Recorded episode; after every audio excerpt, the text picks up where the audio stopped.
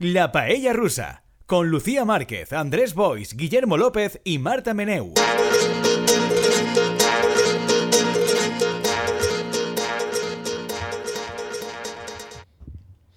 Bueno, buenas, buenos días, buenas tardes, buenas noches. Ya sé que esperabais a La Roja, esperabais a Lucía Márquez, pero os tenéis que conformar con Costa Rica, conmigo, con Guillermo López, que voy a ejercer hoy de presentador, aunque eso sí, en muy buena compañía con Andrés Bois. Andrés, buenas tardes, buenas noches, buenos días, ¿qué tal? Hola, ¿qué tal? La, la, la Roja, pero va a decir que no de España. Bueno, yo he dicho la roja O sea, la y luego roja- ya la he hecho en un altre el símil ¿no? futbolístico, pero cada cual lo puede tomar como quiera. Y Marta Meneu, que además está aquí de vuelo presente, está aquí, sí. no a Hola. través de las misteriosas redes. ¿Qué tal, Sí, Marta? sí, Muy bien. ¿Cómo Bueno, ya primera referencia al mundial. Vamos un poco mal éticamente en este No, programa, vamos, no bueno. pasa nada. No, pero, pero tengo una justificación ética muy, muy pensada. Bueno, y muchas gracias a Néstor, el, el equipo técnico, para salvarnos de nosotros mismos, ¿no? Como dice Lucía, y en este caso más eh, real que nunca, porque Lucía no está y la echamos mucho de menos, pero esperemos que la semana que viene pues pueda volver. Efectivamente, vamos a empezar con el Mundial y vamos a empezar con el Mundial eh, a tope, pero yo quiero, eh, primero que hacer un acto de contrición, porque claro, yo la semana pasada dije que quería que España perdiera y que no iba a ver el Mundial, ¿no? Y entonces voy a decir primero una cosa que especialmente a Andrés le va a impresionar, que es que no vio el partido de España. Era una 7-0 hora muy dolenta, ¿no? puse una clase para no ver el partido de España. Hay quien diría que el horario ya estaba puesto hacía meses, pero yo lo que digo es que me llegaban noticias de profesores que me parece surrealista, que anularon la clase para ver el partido, pero yo no, ahí estuve, con los Ostras. alumnos que vinieron, que fue la mayoría, es decir, en su favor. Costa Rica, el primer partido, no té tanta importància. Bueno, bueno, no sé. En el meu entorn he de dir, bueno, no, nosaltres teníem un seminari de facultat que és els dimecres de vesprada i hora i se va mantindre tranquil·lament. I tota la resta d'activitats de persones que al meu voltant feien coses, per exemple, anar a entrenaments de hockey, de patinatge i tal, eh, han funcionat com un rellotge. Bueno. I tothom estava ahí. També és de veres que l'entrenador de, de hockey herba de l'equip del barri es va dir als xiquets que qui no anara a l'entrenament no anava convocat per al partit. bueno, ¿qué le vamos a hacer? I ahí han anat tots el, clásico, el clásico recurso. ¿Y tú, Marta, has visto el partido? Yo no lo he visto, Bueno, pero eh, no sé si es por mi entorno, porque mi entorno tiene unos horarios muy flexibles, pero sí que mucha gente de mi entorno lo ha visto, entonces inevitablemente me fui enterando a través de stories y de TikToks casi Bueno, al pero- tú momento no de cómo viste, iba pero el tú no partido. Pero no, no, yo no lo vi. bueno, pues 3 de 3, ¿no? Todo muy de bien. la Boicot, boicot Estarà legitimidad. Lucía Márquez veient el partit, probablement. Por eso está la pobre un poco, un poco malita, porque vio el 7-0 y se puso mal. Pero dicho esto, tengo dos argumentos que creo que son bastante poderosos para decir que después del partido me di cuenta de que en realidad yo sí que quiero que gane España. Y son dos Ah. No, no, pero, pero creo que vais a temblar y os vais a conmover cuando os diga los argumentos. El primero es que recordé, porque se me había olvidado, que Luis Enrique es odiado por la prensa española. Claro, y eso es muy divertido. Porque Luis Enrique en la Eurocopa del año pasado no llevó a ningún jugador del Madrid. Mm. Y claro, la prensa española, es decir, la prensa de Madrid, pues lo hizo pagar. Y por lo visto, que yo no- ni lo sabía, había un montón de gente con la, afilando los cuchillos esperando que Costa Rica hiciera el trabajo para poder cargarse a Luis Enrique. Y mira, salió mal. Entonces, claro, yo no puedo evitar pensar que tiene cierta gracia pues que el, el entrenador de España, como pasó en la época de Luis Aragonés, joda a la prensa española ganando partidos de España. Y luego hay un segundo argumento que es el más poderoso. Además, he puesto antecedentes a Marta hace poco porque inexplicablemente no lo sabía aún. una, una pregunta. Sí. Eh, En aquesta convocatòria sí que hi ha jugadors del Real Madrid? Yo creo que no. No? O sea, que se, se Es que, repetís, a da ver, igual que va a hacer en la Eurocopa. Yo, si hay jugadores en Madrid, desde luego no son, no son centrales ni distintivos. Pero es que yo tampoco me Ah, fijo no, mucho en la no, Liga no, no, Española no, creo que está ese eh, Asensio. Pero ya no está en el Madrid. Que ja no, és- ja no és del Madrid. Claro. pues mira. Por eso está. No, i, i, i, també, se- i també, no, això ho vaig llegir en, en un tio de Twitter que feia un anàlisi dels jugadors de la selecció i me va pareixer brillant, que estava mm, Carvajal, Carvajal, ¿cómo va a estar? Si ese hombre está medio jubilado. Ja, ¿no? però mira, però... Así de la- està. I això era molt divertit perquè feia un anàlisi dels jugadors pur estil, la pàgina definitiva, o sigui, aquest anàlisi que se feia dels seleccionats Sí, de la sí, pàgina definitiva des de fa 20 anys, que ara, com no ho fem nosaltres, eh, però diguem que hem generat la cultura de base de la que es nodreix ara Twitter i les xarxes socials. L'humor d'ara és, en el fons, l'humor que fèiem Sí, sí. marcant Ah, bueno. en la pauta sobre Claro. los Anillos. Tal. Claramente. ya, lo I, i, deia, I deia Carvajal, més conegut eh, com l'inventor de la Carvajaliña. Diu, eh, falta dins de l'àrea imperceptible para el ojo arbitral humano. Me va pareixer una definició fantàstica. Bueno, está muy bien visto, ben claramente. vist, o sea que- Bueno, pues yo tenía un segundo motivo para querer que España gane, que son los artículos de Mario Rajoy, por favor.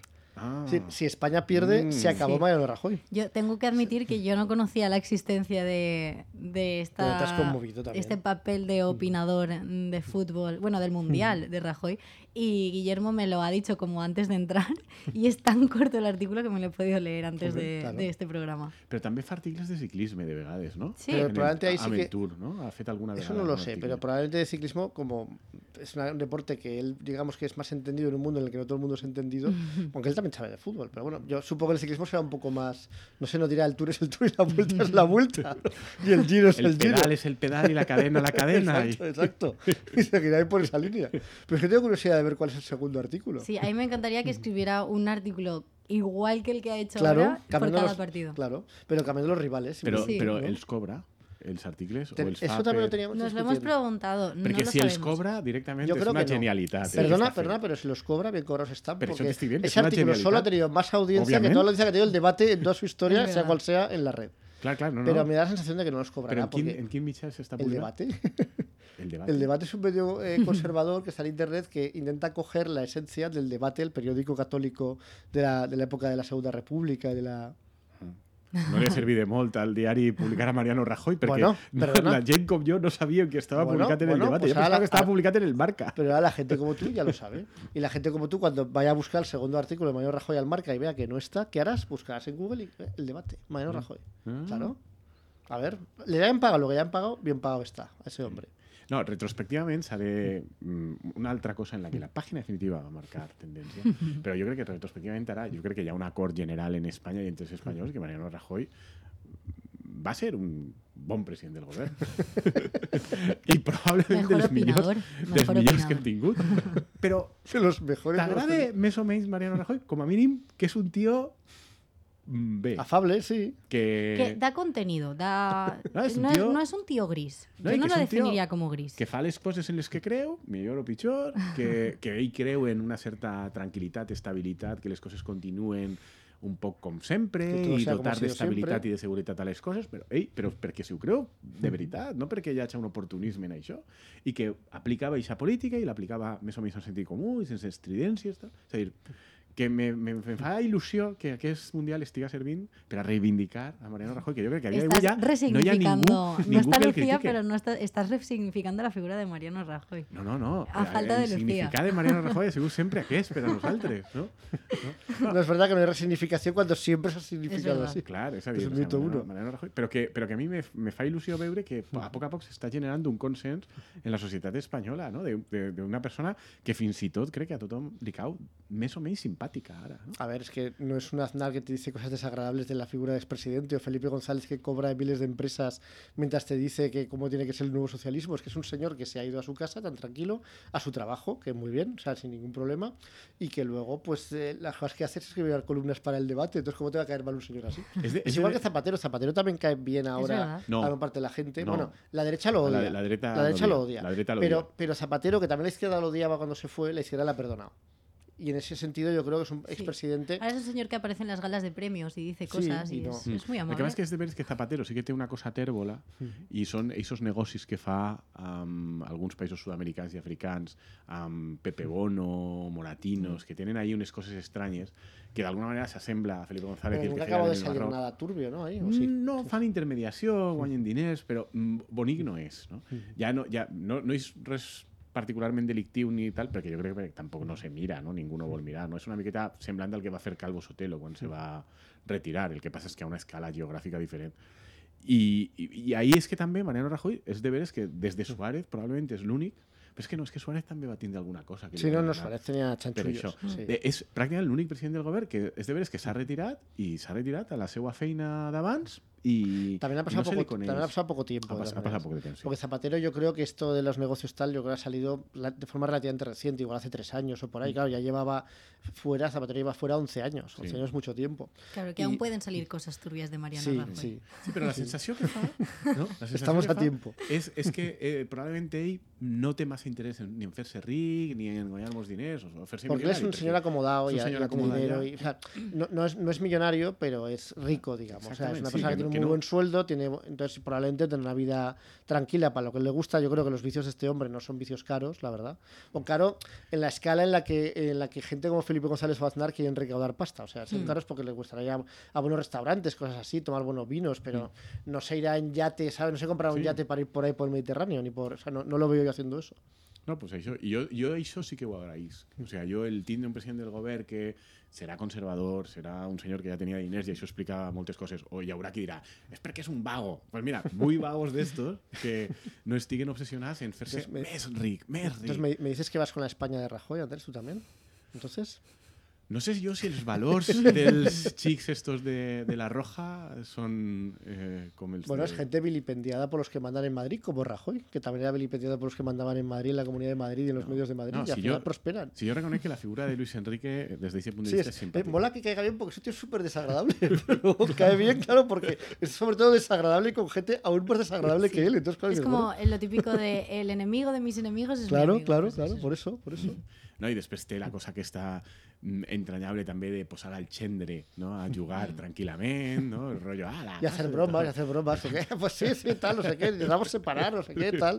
Pues eso, eso. Muy bien, un figura. Yo, un yo figura. tenía una pregunta, ahora que hemos estado hablando de presidentes del gobierno, que viene, a- así lo podemos hilar con, el, con otro Claro. tema que teníamos, que es un presidente del gobierno, una persona que haya estado en el gobierno, lo del sueldo vitalicio, ¿lo tienen todos y en base a si tienen otros negocios o empresas se lo quitan y se lo ponen? ¿O eso cómo funciona exactamente? Yo diría que mm, más, o sea, más que sueldo vitalicio, yo creo que tienen el, el derecho de estar en el Consejo de Estado que conlleva un sueldo vitalicio, ¿no? Si- no sé si, si es así. Pero, pero pueden, si quieren hacer otras cosas, tienen que renunciar a ese sueldo vitalicio. Vale. Lo que sí que tendrán es una asignación económica vitalicia, sí. pero no es un sueldo para ellos, sino para tener a un secretario, para poder... Para, No, o sea, però para- sí que en part és per a, I també tindran és per a dinero, algunes bueno. despeses per a ells. O sigui, tenen aquesta assignació i aquesta assignació es permet tindre eh, una oficineta, un cotxe oficial, xofer, Mm, vale. eh, una, un parell de persones que contratar a algunas personas. De hecho, por ejemplo, Pablo Casado tra- trabajó para Aznar cuando Aznar fue expresidente. Vale. En sus primeros trabajos. Claro, yo lo preguntaba porque ahora que Pablo Iglesias, que es ex vicepresidente, se va, va a ser el nuevo Antonio Ferreras, pero de otro canal en internet, claro, yo la primera pregunta que me ha venido ha sido esa de, ostras, si se va a hacer una empresa de mediática que tendrá sus ingresos y tal, ostras, me- que, o sea, me parece un poco raro, ¿no? Que sea ex vicepresidente que venga del gobierno de España y que ahora se monte en sus más y en sus menos, no, no va a ser un gran magnate, pero vaya, Yo lo que... es que no sé si él como vicepresidente tiene derecho a, a alguna asignación. Yo creo que sí, pero creo que no es para siempre. Yo Claro, creo que un eso. tiempo. años. ministres i també els vicepresidents tenen dret a, a una compensació econòmica que crec que és de dos anys. Ah, es temporal, vale. Sí. Es vale. como el paro, el equivalente al paro. Vale, vale, que- vale. Crec que vale. me sona que és de dos anys. Pero de todos modos él no, no lo ha agotado porque Claro. aún le quedaría. O sea, él, él Claro. conforme se fue empezó a hacer otras cosas. Sí. Mm. Però, Vale, el que vale. sí, però això és una assignació durant dos anys que el que sí que és és totalment incompatible amb fer altres, ti- altre tipus d'activitat, però és que són activitats que tu tens prohibides durant aquests dos anys o fins i tot més, no? Però, però, però ell no està fent cap activitat de moment que suposi un conflicte d'interessos amb coses que va decidir ell. Perquè... No, no decidía nada, era un vicepresidente sin mando en plaza, pues no hay problema. Cualquier cosa que haga, puedes hacer lo que quieras. El, el- el mundo es tu límite. Clar, no, però que, ¿no? per exemple, seria molt conflictiu si se n'anara a un canal de televisió que li haguera donat el Consell El de. Ministres, estant ell vicepresident, eh, una llicència Claro, de ayudas TDT, o no? tal, que, claro. que, que això està, és molt copejat, que és una de les vergonyes que tenim a, que tenim a Espanya, no? que, que llicències de TDT n'hi ha com una trentena d'àmbit estatal i hi ha diversos grups mediàtics a les que els governs de torn els han donat llicències a canvi de que teòricament anaven a fer programació i no han fet mai programació i el que fan és Y las llogar tienen cogidas o alquil- realquiladas. no, el que fan és llogar-les tots els anys per 3 milions d'euros, dos, dos milions i mig, 3 milions d'euros cada any. O sigui, per exemple, el Mundo en té dos, les lloga. Eh, ABC crec que eh, Vocento no? eh, també en tenia dos, ara les ha venudes fa poc, no? per 20 milions d'euros, que és, és un regal que t'ha fet el govern i que Sí, pero el dinero te lo quedas tú. És una vergonya que... La Claro, concesión. però és- ja Sí, podria, pero, pero siempre, llogar el govern, pero no? siempre ha sido así. A mí siempre me ha parecido eso surrealista, porque con la radio es lo mismo. La radio también son, hay licencias que tú puedes mercadear con las licencias. Y dices, a ver, esto es una concesión administrativa, que además en teoría está sujeta a que tú, que luego nadie lo cumple, pero está sujeto a determinadas condiciones. Pero aunque no los cumplas, al menos lo que está claro es que no es tuyo. O sea, es algo que es la administración que te conceden porque has ganado un concurso. Y los tíos ahí van comprando y vendiendo y todo el mundo lo ve normal. Y además, pues, eso, pues con bastante dinero. Clar, i ara està molt actiu aquest mercat del mercadeig les llicències de TDT, perquè encara que existís internet i tal, que jo saber, ja sé que entre tu generacionalment, Marta, i tu, Guillermo, no, per qüestió professional, confieu molt en, en digital, No, no, no, el pero, periodismo pero, digital i tal, no, pero, pero hace tindre la falta- si, TDT... si quieres, tener una- si quieres hacer tele, tienes que tener una tele aún. Has de tindre Porque si no, no llegas tele. a todo el público. O sea, llegas. Claro. Claro, Eh. o sea que el canal de nuevo canal de Pablo Iglesias va a ser solo en YouTube. Pero ya veremos, ya veremos porque, porque, pero porque ahí- vas a ver claro, si consigue va. una Sí. licencia de TDT. Pero Ahí, claro, ahí vaig. El tema és que les llicències de TDT, que són per 10 anys, i se regalet, no? eh, caduca en 2025. y Pablo ya Ah. I está en ahí 2025 hi ha nou repartiment i se suposa que la llei diu, més o menys, que si has estat fent tele i complint amb les condicions i fent programació pròpia i tal, no sé què, bueno, Pero luego el gobierno se lo salta eso siempre, o sea, pasa de todo. Luego no se lo da quien quiere. Clar, però, però, Pero però, se la fía qüestió que. Pedro Sánchez seguirá el gobierno. exactament, la qüestió és, si Pedro Sánchez continua en el govern, Pedro Sánchez amb tots els seus socis, tindrà Canal Red, una llicència Wow, de TDT, en compte de Real Madrid Televisió. o... Es otra vez lo mismo, Luis Enrique, la roja frente a Real Madrid, es lo mismo. Exactamente. El mismo Es enfrentamiento. Bueno, ¿y qué os parece y qué os parece el proyecto en sí? Es decir, la idea de que Iglesias se lance a hacer directamente una cadena de televisión por internet con estos propósitos futuros o sin ellos. A mi em pareix molt bé. Jo, de fet, no entenc les crítiques.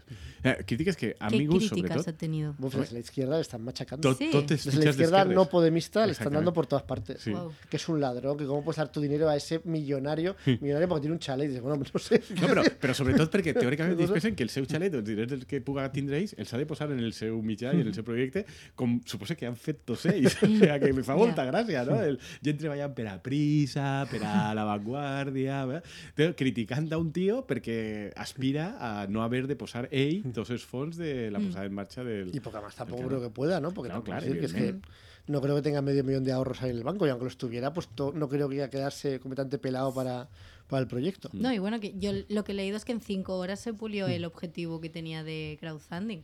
Sí, O porque sea que- eso es una cosa que yo creo que hacen con inteligencia, ¿no? Que tienen sentido del espectáculo, porque hacen propuestas a 40 días y el primer día ya las cumplen y entonces dicen, bueno, pero en realidad hay una segunda propuesta a 40 días y el primer día la cumplen y hay una tercera propuesta tal y entonces van subiendo y subiendo. Pero claro, eso la imagen que da es que, eh, es que hay una, una ola arrolladora pro Pablo que se lo lleva todo por delante, ¿no? Y que ellos tienen que ir improvisando cuando probablemente lo hacen porque si dicen el primer día necesitamos, digamos, 5 millones de euros para hacer esto. Pues claro, hacer una tele es muy caro, o sea, es lo más caro que Sí, hay. sí, claro. Bueno, aunque sea una tele por internet, y más si quieres tener un mínimo de. Además, el argumento de este proyecto es una tele con calidad, o sea, que no sea una- un proyecto, digamos, medio amateur, y eso es muy caro. Entonces, digamos que necesitan 5 millones de euros, que igual me estoy quedando corto. Si tú el primer día dices eso, Mm. Pues igual la gente lo ve como, uff, ¿a dónde vas, Pablo? ¿Para qué voy a pagar si es que no vamos a llegar? No, por eso no, y, formas, y- claro. y además que, que que lo ve todo el mundo muy lejano, Sí. pero así sumando poco a poco. Y también, pues supongo que hay más gente que se enardece cuando dice, Dios mío, que Pablo lo ha vuelto a conseguir, Mm. tal. Y, No, en, en una setmana s'ha tret vora mig milió d'euros. Sí. Yo lo que sea- he visto han sido críticas de, bueno, esta persona, o sea, como en la base era como tan crítico con los medios, todo el rato hablando con los medios, era como esta persona tiene un poco trauma con los medios de Sí, pero- pero, es comunicación, que, pero, a ver, pero es que los, los políticos están traumatizados. Los políticos y los y la gente que se dedica a la comunicación, y e Iglesia se dedica a la comunicación, porque ha sido asesor y eh, Mm. asesor político, y porque como profesor universitario también lo ha tenido muy en cuenta, y porque en realidad es una persona que su, su carrera política empieza en los medios, porque empieza en la tuerca y luego empieza como Sí. con tertulio, pues todos viven obsesionados con la importancia de los medios de comunicación, que en los medios está todo, que si no estás en los medios pues todo va mal. Y yo creo que en Podemos se creen hasta el, hasta el tuétano su historia victimista de que todo lo que le sale mal es por culpa de los medios, porque está mal comunicado, porque los medios manipulan, porque los medios... O sea, por ese tipo de, de cuestiones. Entonces para ellos es una cuestión capital y yo me acordaba cuando pensaba en el tema que hace unos años ya lanzaron la cosa esta de última hora, que era una- un, un periódico digital, que es la misma idea, am- más modesto, pero la misma idea. bueno, creo que ese discurso es un poco lo que el- lo llevan todos los, me- los partidos minoritarios en el sentido de hay como un esto asumido de el PSOE y el PP son los que tienen el- eh, los contactos y, y los lazos con los medios, entonces casi todos los partidos así más minoritarios dan un poco por asumido que, pues, por ejemplo, tam- yo también le veo la explicación a que Compromís tenga una estrategia en redes muy fuerte, porque es como es como el único espacio que tenemos que podemos llegar a Claro, pero, pero es una gran desventaja. Es decir, para estos Sí. partidos es una desventaja enorme que los medios, digamos, grandes les sean adversos. Porque esos medios, aunque tengan mucha menos audiencia que hace 10 años, siguen marcando la opinión. Porque, la, o sea, porque eso se filtra luego al resto de la audiencia. Es decir, incluso en tu entorno de gente de 20, años que odia los medios de comunicación, muchas de las cosas que se comentan se han visto previamente en los medios de comunicación o son noticias en los medios de comunicación. Entonces, al final, tener ahí de cara a los medios es crucial, ha sido crucial siempre. Y claro, una cosa es que los tengas de cara, porque, por ejemplo, Podemos los tuvo de cara su primer año de existencia y es parte que explica su crecimiento. Una cosa es que los tengas de cara porque en ese momento estás de moda, porque gusta lo que dices, porque eres moderno, porque eres nuevo, por lo que sea. No, porque venían los diarios pero sí, y porque, dabas porque dabas audio, pero los tengas de cara siempre. Es decir, que, que, tú sepas que siempre va a haber medios que están contigo y que ocupan una parte importante del, del, espacio público. Pues claro, es que es una gran ventaja. Entonces yo entiendo perfectamente la estrategia de Iglesias. Otra cosa es que no sé si le va a salir bien, porque yo lo que he visto de la base me parece muy aburrido, pero bueno. A mí me sorprende del vídeo este promocional que tienen diciendo hemos tenido mucho éxito en la base y yo y o todos los que hemos conseguido ser en la base. Yo pensando, jolín, yo me vi el primer episodio y ya me costó. Pero porque no lo veo como muy no lo veo un, eh, un, producto, la base por lo menos, que pueda llegar a todo tipo de público, como sí que es la tele generalista o un programa como La Sexta de Es que, és que la base no pot arribar a tot, a tot el públic, per això va, volen crear una altra sí, cosa. Sí, però, però, però jo sí que crec que la base ha sigut un èxit. Sí, ha sigut un èxit entre los suyos, la ha mobilitzat los suyos. Ha tingut una capacitat de cohesió dels seus d'una banda i després numèricament té una quantitat de reproduccions i una capacitat de presentació enorme. És a dir, jo en el meu entorn, i el meu entorn és un entorn particularment podemitar, jo conec molta gent que alguns a diari i altres persones sovint eh, se mm. en el podcast y se le escolte. Y sobre todo lo que es que cabrea mucho la existencia de la base y las, las cosas que se dicen ahí. Lo que pasa es que es un formato para convencidos. Y yo no sé, que es la duda que tengo yo respecto del proyecto de, mm. de, de la, la, televisión esta, si ellos van a ser, son conscientes de lo que es una televisión. O sea, y, y de que lo que no puedes hacer es hacer una televisión de partido explícitamente. O una televisión mm. ideologizada en todo. Pero o sea, tienes que ofrecer entretenimiento, tienes que ofrecer ficción, tienes que ofrecer cosas que se alejen de la política. Sí. Porque si haces, un, haces un, la sexta noche de 24 horas pro Podemos o pro izquierda en tono tal, eso no va a triunfar. Però és que jo ahir hi ha coses... O sigui, jo la base no, no l'he escoltada molt habitualment, però sí que n'he escoltat 4 o 5 quan tractaven temes que me pareixien particularment interessants. I, i no és de partit, eh? O sigui, i això és una cosa que jo crec que és un encert. Ells el que fan és eh, agafen cada dia un tema principal, després fan alguna coseta més, i aquest tema el tractem d'analitzar en una certa profunditat i la gràcia que té és que mm, te ho fan des d'una òptica que és partidista, que és ideològica, però és molt diferent a la que n'hi ha per ahir. I això és un valor. Bueno, però I, però... i, no, i, no, i, no vol dir, I això no vol dir que arribi necessàriament a convençuts, mm. perquè també pot arribar als no convençuts, però que volen aquesta opinió diferent. És a dir, jo, jo sincerament crec que tenen possibilitats de fer-ho bé.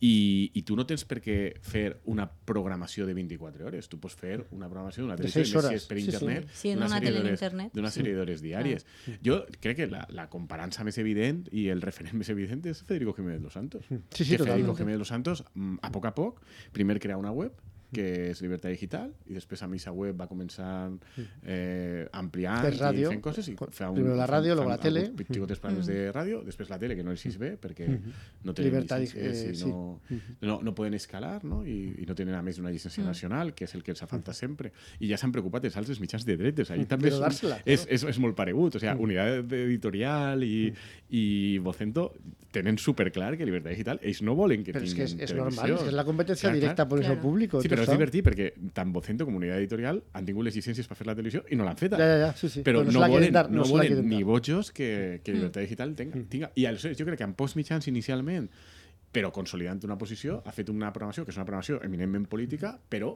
que ha, ha aconseguit... Sí, que da, que da, ves, es una programación para una audiencia muy mayor. O sea, yo es que estaba pensando, por ejemplo, en otros programas, por ejemplo, el programa que tiene Gabriel Rufián que emiten en YouTube, que son como entrevistas, uh -huh. creo que se llama La Fábrica o algo sí. así, es un programa que gente de mi edad ve y que tiene cosas políticas, o sea, tiene temas políticas y tiene tal, pero es como un formato muy ligero, nada denso, eh, llevan a gente que es de muchísimos ámbitos, entonces creo que ese tipo de formatos están muy guays para llegar como a diferentes audiencias y al final Mm, tampoco me conozco yo un poco lo que consume la gente joven de derechas, pero no creo que ese tipo de formatos puedan apelar a, a sobre todo nuevas generaciones que también, o sea, el, la audiencia de Podemos en el sentido de votantes es más joven. Es joven. Pero, de recordar que la fábrica de Rufián es una copia de las entrevistas que fue Pablo Iglesias. Sí, pero son más ligeras. Es que yo las. O sea, y la tuerca, yo iba a decir, a mí la tuerca me, me parecía más eh, para todos los públicos que la base, por Sí. ejemplo. Pero aún así, mm, me parece que dependiendo del tono que le des también y de la profundidad y la densidad con la que targetes los temas, puedes llegar a más gente o a menos. Evidentment, però jo crec que justament el projecte que tenen és fer això. És a dir, Mm. la base és la base. I a partir d'ahí ara tindran un canal de televisió Sí. on probablement hi haurà una base televisada, però hi haurà altres coses i hi haurà coses més lleugeres.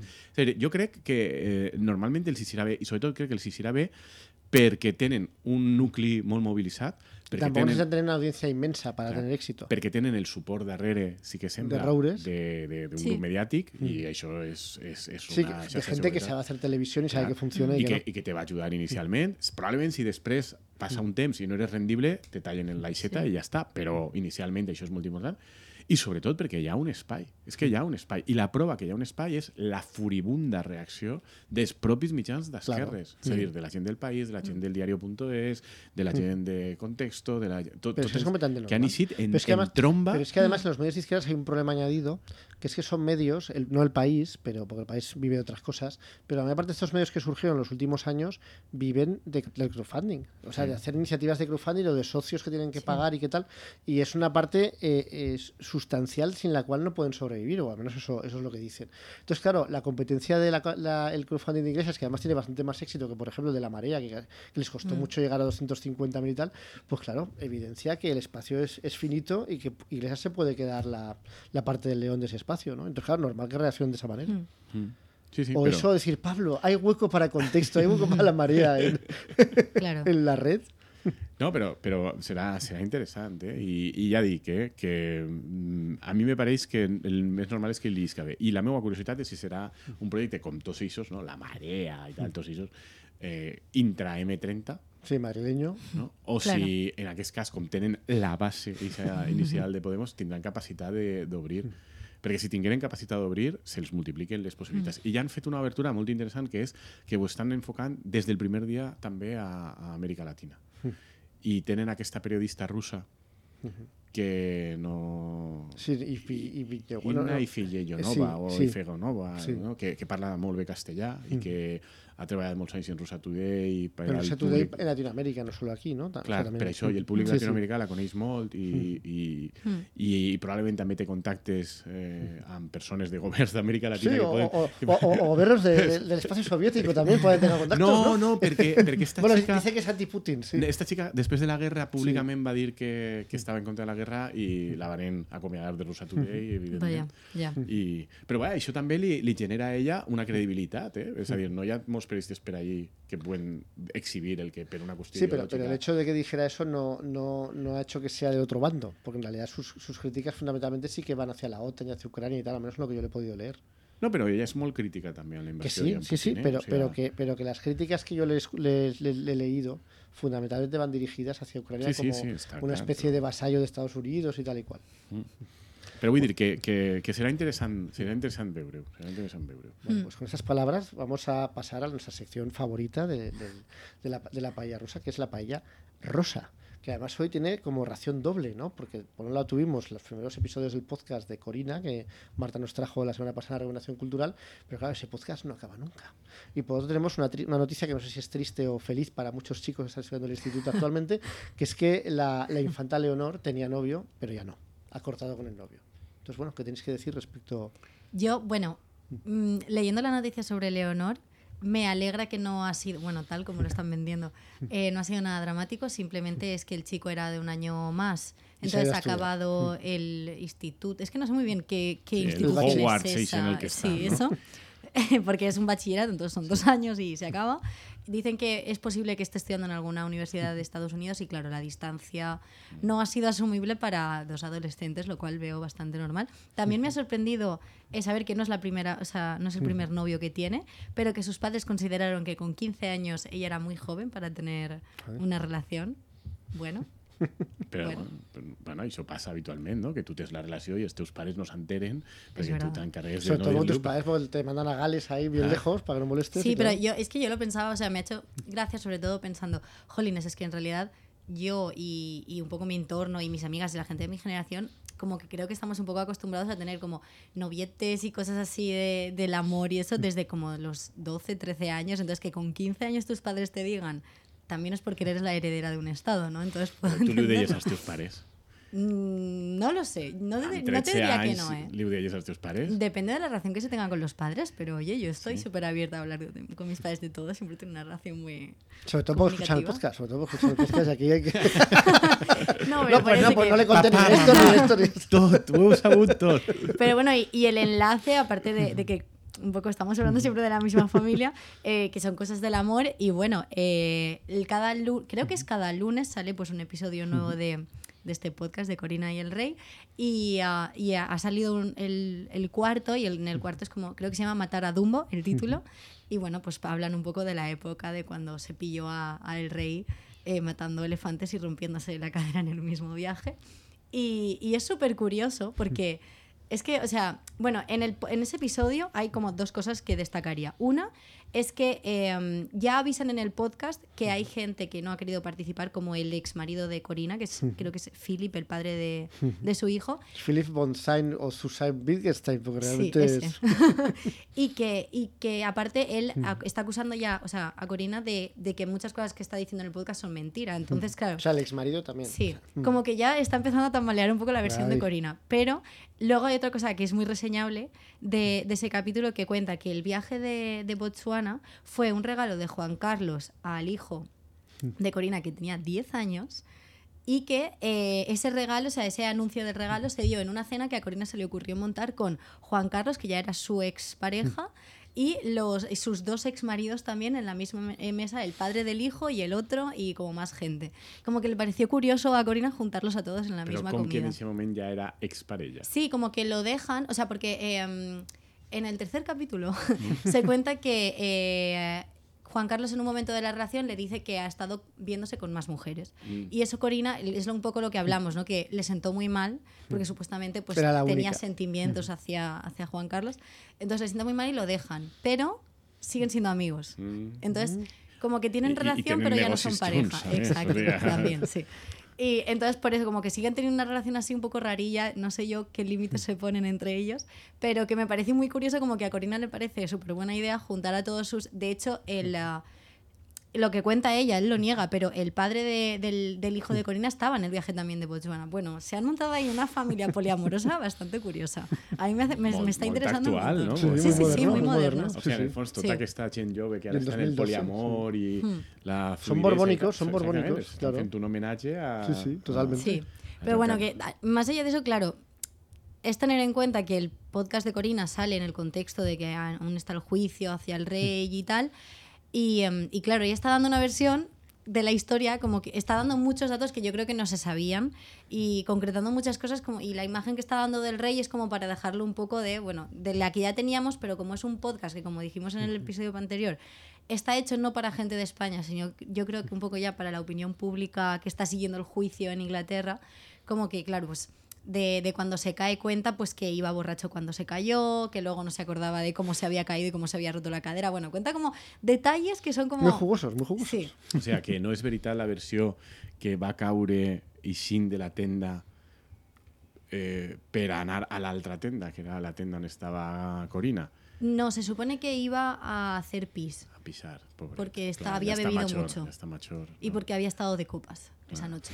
Mm, Mientras Corina dormía religiosamente y tranquilamente. Ingenuo- ingenuamente.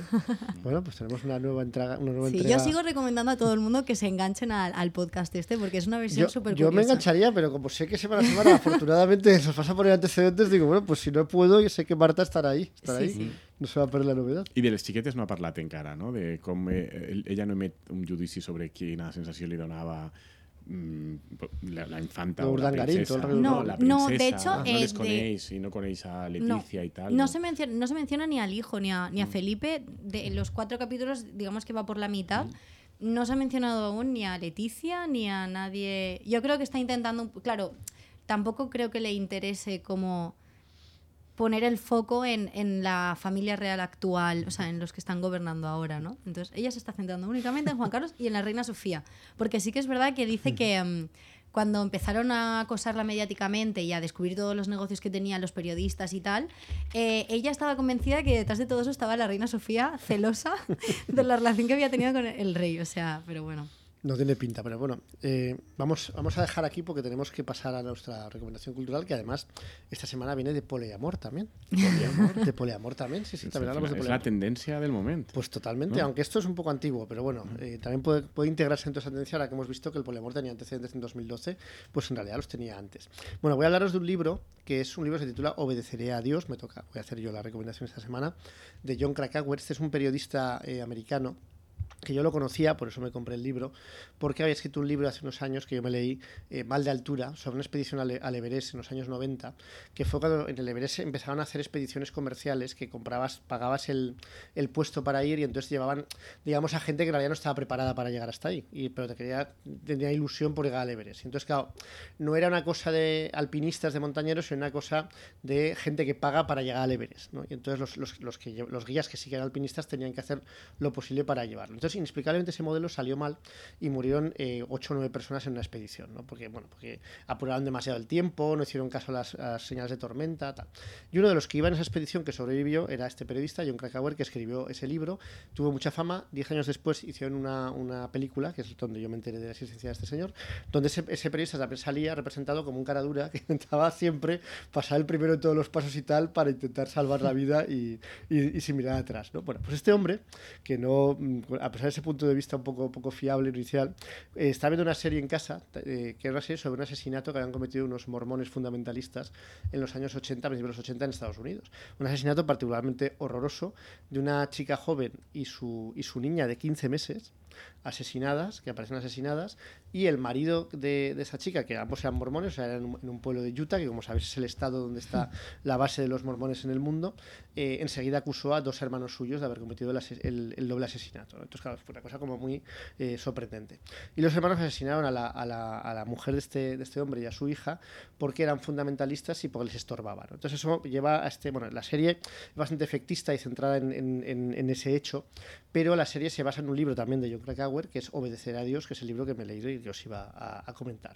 Y el libro está muy bien, porque en realidad no es una novela, es un reportaje sobre lo que sucedió en, esa, en, en, ese asesinato, pero aprovecha para contar toda la historia de los mormones. ¿no? Y, un poco, tanto la historia remota como la historia reciente de cómo están los mormones y sobre todo los mormones fundamentalistas, que es el vivero o el caldo de cultivo de donde sale ese asesinato. ¿no? Y es interesante, porque claro, yo los mormones pues sabía lo de la poligamia, pero no sabía todo lo que rodeaba la poligamia, que convierte a los mormones si cabe en una secta más repugnante de lo que ya me parecían inicialmente, ¿no? porque la poligamia podía sonar como una cosa que hasta se podía evaluar con neutralidad, ¿no? pero claro, es poligamia solo en un sentido, o sea, es poligamia que está muy bien si es un hombre que tiene muchas mujeres, pero no está bien al revés. Entonces, bueno, cuenta la historia de los mormones, que yo, mmm, digamos que me la sabía así como muy tocando de oído, pero ya pues me la sé mejor y os la puedo contar, ¿no? que es un señor, Joseph Smith, que es el profeta creador de los mormones, que ya en, los, en, la década de los 30, 1830 más o menos, del siglo XIX, tiene una revelación y empieza a cavar en una montaña, y en la montaña se encuentran unas placas doradas, que es lo que luego será el libro de Mormón, que cuenta a su vez una historia que es como una reinterpretación del cristianismo, ¿no? que a mí me parece como una interpretación brillante, porque lo que explica es que siglos después de, de morir Jesucristo, un grupo de judíos llegó a Estados Unidos pero no, no siglos después de Colón, sino en el siglo III después de Cristo. No sé muy bien cómo llegan, pero el caso es que llegan, supongo que en barco, ¿no? Llegan ahí.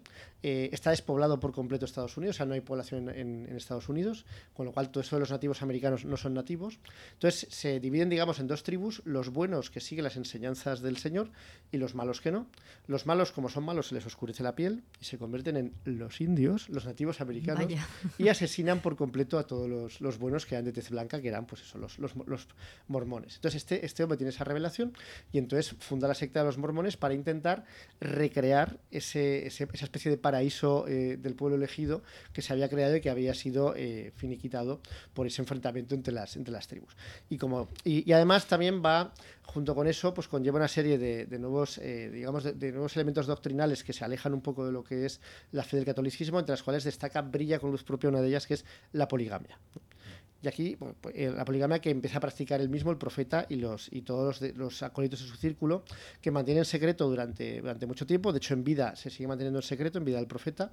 Al final lo asesinan, porque bueno, eh, los mormones pues son, por algún motivo, el ser el pueblo elegido y considerar que como pueblo elegido pueden robar todo lo que quieran a los que no son del pueblo elegido y que pueden despreciarles, pues no era el gusto de los, los lugareños. Entonces tenían que ir cada vez más al oeste para huir de la gente que les perseguía. Hasta que al final llegan a Utah, que no había nada, porque ni siquiera era Estados Unidos, era México en el momento en que llegan llegan y ahí montan su reino. Entonces, bueno, yo os hago una pregunta así para que me hagáis así a voleo. ¿Cuántas esposas creéis que tenía Joseph Smith? Es decir, ¿de qué tipo de poligamia estamos hablando?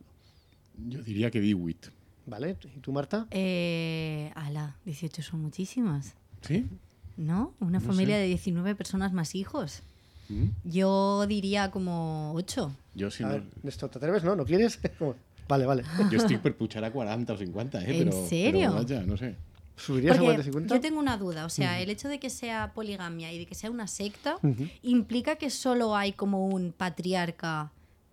O sea, dentro de, de la No, todos los hombres, todos los hombres pueden ejercer la o poligamia. sea, como que hay varias familias, digamos. Claro, claro. Vale, vale. Sí, però com més eh, estatus tens, Más mujeres. més dones. Hi Ah, ha un eso no lo sabía. Claro. un líder. Entonces 8 no, vale, yo digo, yo digo 20. ¿Y tú 40?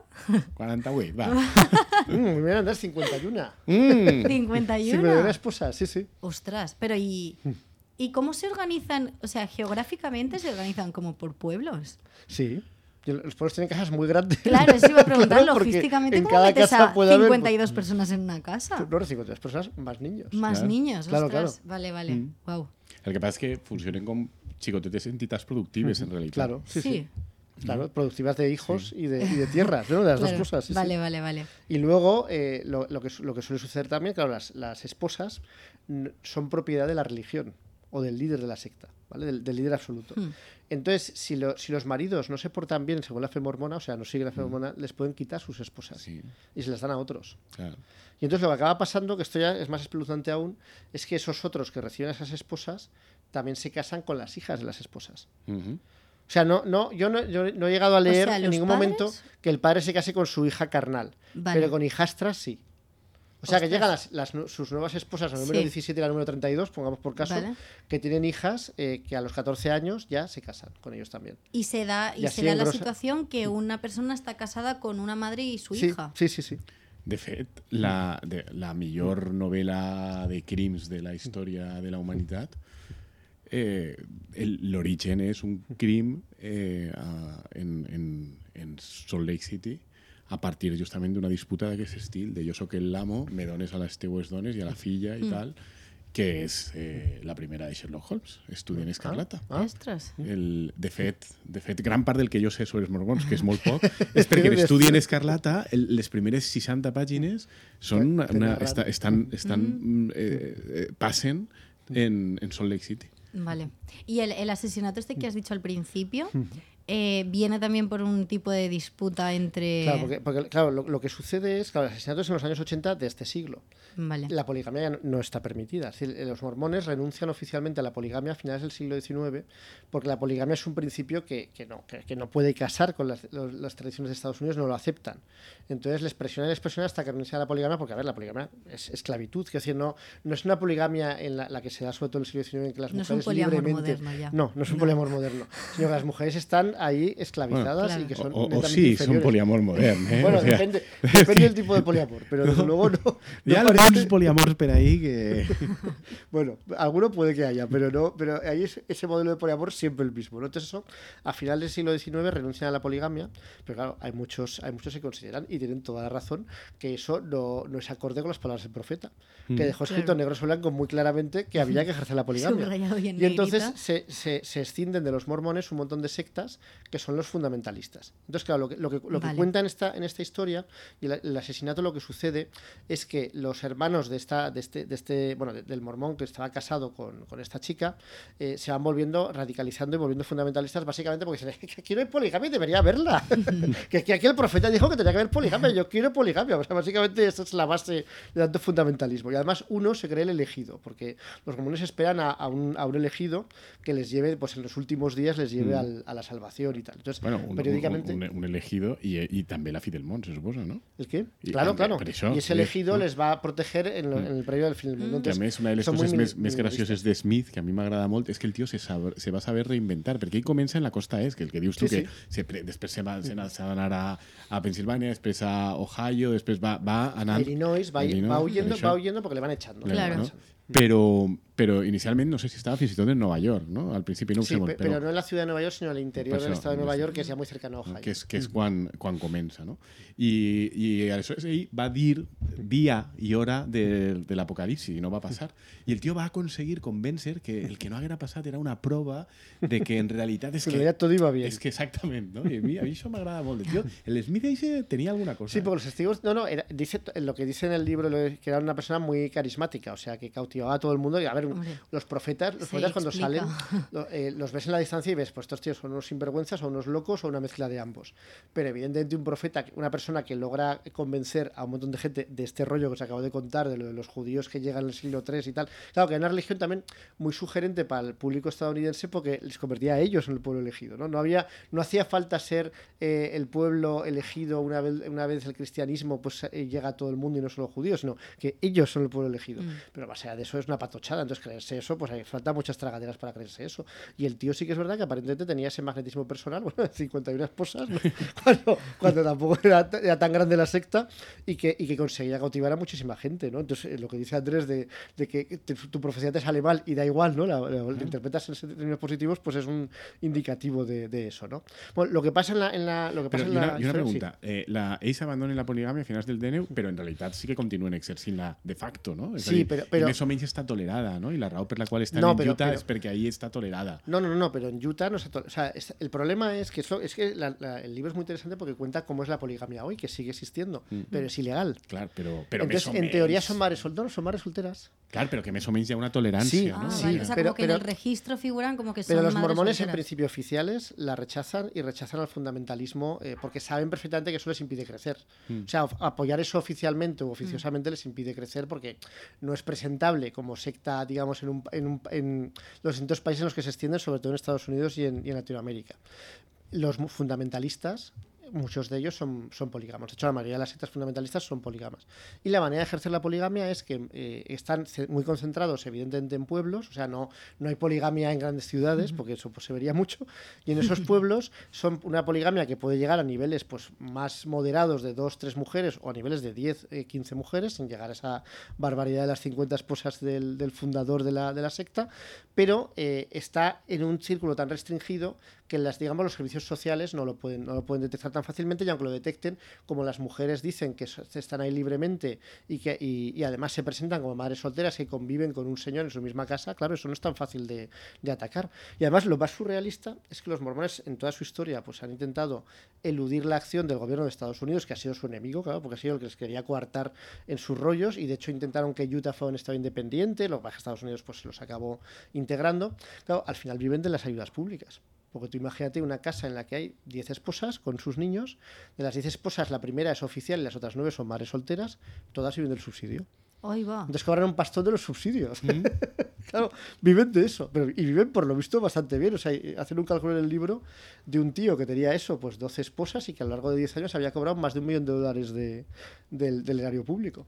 Que tampoco es tanto, porque tiene mucha... despesa, eh? Bueno, pero un millón de dólares en 10 años, eso son 100.000 dólares al año, es mucho dinero, ¿eh? home, 100.000 dòlars a l'any per a 10 esposes i no sé quants Y xiquets. que luego no pagan impuestos. Porque se niegan a pagar impuestos porque es pecado pagar impuestos. No es Se pecado pedir se dinero. No es pecado pedir dinero para subvencionar a tus esposas polígamas, pero sí que es pecado. O sea, que pagar reciben el dinero de los impuestos que paga otra gente. Ahí está. ¿A qué mola? Oye, el pues sistema. está bien montado. No, no, no, claro. per y a tanto. fer-se mormó, no? però... Eh, Bueno. No, de totes maneres, eh, sí que hi havia una mena com d'impost intern, no? Havien de pagar... Claro, un diezmo. Hay un diezmo a la iglesia. A la pròpia església, Sí. saps? Smith ho feia tot molt ben No, y, la, y la iglesia, y la iglesia anar-te- la iglesia riquísima, claro, Claro. porque la iglesia, el 60% de la población de Utah son Pero mormones. Ellos tienen como una iglesia propia, me Sí, refiero sí. a una institución montada. Sí, sí, sí. eh, vale, Ellos vale. tienen un Vaticano en Salt Lake City. Vale, vale, vale. Con su, con su iglesia, un Vaticano, un equivalente al Sí. Vaticano, con su iglesia. Tienen un profeta que es que se supone que es infalible y que, y que emite doctrina, o sea, como el Papa también, y que, y que ahora mismo no, sé, no tengo ni idea de quién es, pero que normalmente era gente muy mayor porque es el profeta que es un miembro de los apóstoles mormones, que creo que son 15 personas, que son todos hombres, por supuesto, las mujeres no pueden nada, o sea, nada, evidentemente no con este modelo social, pues no tienen ningún peso de ninguna clase. Y claro, el, el, profeta siempre es muy mayor porque se suele, entre los, entre los 15 apóstoles, los tres más mayores son como los tres superapóstoles. Y cuando muere el profeta, entre los tres superapóstoles eligen quién es el siguiente. Y casualmente siempre eligen a uno de los tres. Entonces siempre es gente de 75, 80, 85 bueno, años. Como los pero luego vive- viven un sí. montón. Los- o sea, todos esos eh, viven hasta los 98 años, 99, como tienen un montón de esposas que hacen absolutamente todo el trabajo y ellos no hacen nada, salvo, bueno, lo que os podéis imaginar, pues, oye. Emitir doctrina. Bueno, no me refería a eso, pero procrear, me refería a procrear, pero bueno, es una forma de emitir doctrina también, indirectamente. En fin, el libro está muy bien porque aprendes mucho sobre ese tema, que a ver, que tampoco es que... Pero claro, es curioso que eso exista en el siglo XXI. Lo, lo comparan mucho con el Islam por su, por su Por forma de funcionar. ¿no? Por- no, no solo por la poligamia, que, que- que es un, un- un ejemplo claro de, de concomitancia con el Islam, sino por la agresividad de los mormones en cuanto a que es una, es una, es una religión pues que, que es una mentalidad muy expansionista, que tiene muy claro además la diferencia entre, bueno, sobre todas las religiones, ¿no? pero que tiene muy claro que es el pueblo elegido y que todas las demás religiones están equivocadas y por su manera de obrar. ¿no? Y luego, por supuesto, pues, la poligamia, que también les acerca al, al Islam, ¿no? a determinadas formas del, del Islam. Eh, el libro está muy bien, yo, yo me, lo, me lo he pasado muy bien leyéndolo, todas estas barbaridades de los de- descubrir que en el siglo XXI seguía viendo estas cosas y de cómo funcionan, que eso sea, aunque sea ilegal, que más o menos se tolere y se mantenga. Y luego el asesinato es espeluznante, sobre todo porque es un asesinato de unos fanáticos que lo que les jode, hablando mal y pronto, es que esta chica, la que asesinan, la mujer de su hermano, pues pasa de ellos y se cachondea de ellos y es una chica que tiene personalidad, o sea, que es mormona, pero digamos que es mormona moderna, en el sentido de que acepta pues una sujeción a su marido eh, menor de la que los otros que son fundamentalistas esperan de su mujer, de su mujer o de sus mujeres cuando ya se vuelven polígamos. Entonces, como no la pueden soportar porque es un escollo para sus vidas y además ella consigue que la mujer de, uno de los hermanos la deje a, a este, a este hermano Claro. por su consejo, con, eh, eh, este hermano que luego es el elegido dice que tiene una revelación, dice, tiene una revelación, el Señor me ha dicho lo que tenemos que hacer y lo que tenemos que hacer es matar a este, a este, a este y a este, Ostras. que son todos los que me Ya. caen mal y, y los que y sus acólitos pues le creen y entonces efectivamente van a matar y lo primero que hacen es matar a esta mujer y a su niña, luego huyen y luego tienen una vida que a mí me parece eh, surrealista hasta que los capturan, se van a Reno, que yo no sabía en, en Nevada, que está muy cerca, yo no sabía que Reno también era como Las Vegas, yo pensaba que solo era Las Vegas, pero Reno también está lleno de casinos, que es la capital del, del estado, ¿no? Y y ahí viven durante 15 días, no tienen dinero, porque se han robado el dinero en el camino. Y entonces viven durante 15 días hasta que les pilla la policía. Es que me parece brillante. Por un lado, viven en los autobuses turísticos. O sea, dice que viven por la- de lo que les da la comisión del juego indirectamente. La comisión del juego de Reno tiene un autobús turístico de dos pisos que pasea por Reno todo el día. Y entonces ellos duermen en ese autobús. ¿no? Y durante el día van a uno de los casinos que te da todos los días, si tienes tu documento de identidad, te da un plato de nachos gratis y luego te da unas fichas para jugar. Entonces ellos viven del plato de nachos que comen cada día, cada día y luego los días que ganan con las fichas pues se toman una comilona. ¿no? Entonces el día que les pillan era un día que habían ganado dinero con las, eh, apostando en el casino y entonces estaban haciendo la cola del buffet del casino y ahí les pillan. Y luego, bueno, y luego eh, les pillan y le- a uno le, le- le aplican la pena de muerte, pero no se la llegan a, no se la llegan a aplicar porque se muere antes, se muere antes, pero 25 años después, o sea, se murió en 2019 y esto pasó en el año 85, lo que os estoy contando. Y el otro le aplican cadena perpetua y sigue vivo y, y Esto nada. es.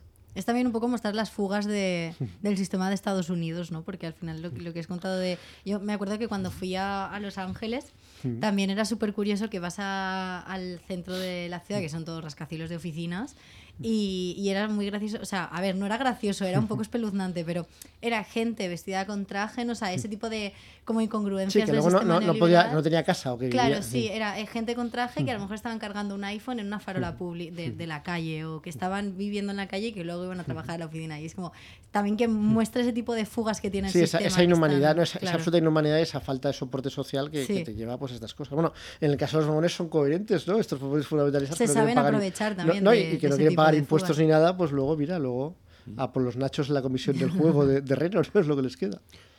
El dubte que tinc jo sempre és...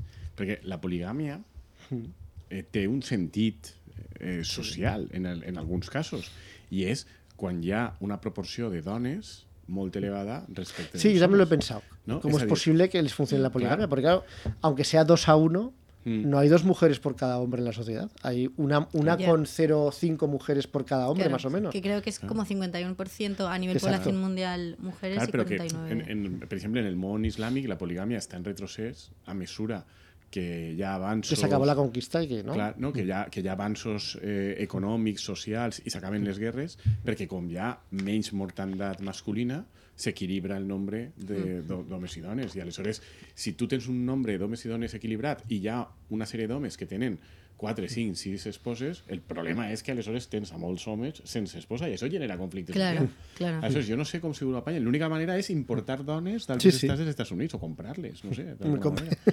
Se supone que comprarlas. Es, no. ho dius com si els mormons No, tingueren no. una ètica de com No. harem a No, comprar ni- dones. no, pero, pero no pueden hacerlo eso abiertamente en Home, Estados pero, Unidos. No, pero ya formes indirectes de Sí, sí. es decir, tú No, de hecho, de hecho lo que, lo que cuentan es que, eh, o sea, las sectas fundamentalistas, lo que pasa es que son muy minoritarias. Que decir, igual estamos hablando de 200.000 personas en Estados Unidos, o un millón, no lo sé, no creo que sea un millón, probablemente no llega al millón. Y la mayor parte de los que son de las sectas fundamentalistas no creo que tengan 10 esposas, tendrán dos o, o una, no lo sé. Pero que las sectas fundamentalistas mueven a sus esposas por las fronteras también. Porque tienen esas sectas, no solo están en Estados Unidos, también están en Canadá, también están en México, y se van intercambiando eso, eso que comentaba de las esposas, que se las pueden dar y quitar y cambiar. También cuando muere alguno de los patriarcas, las esposas se van con otro, cambiando de país sin ningún problema. O sea, que, que hay, que, que hay una gran movilidad en esa poligamia sin que nadie controle nada. Porque claro, como tienen que ser las esposas las que denuncien su situación de esclavitud. Claro. ¿no? Y la manera que hacen de, y, y como se lo denuncian y esperan a que haya resolución, se las cargarán, lo que hacen es huir. O sea, cuando Wow. no quieren seguir ahí, lo que hacen es huir de, de esa situación. Estudi en Escarlata, ja ho va escriure quan el veia.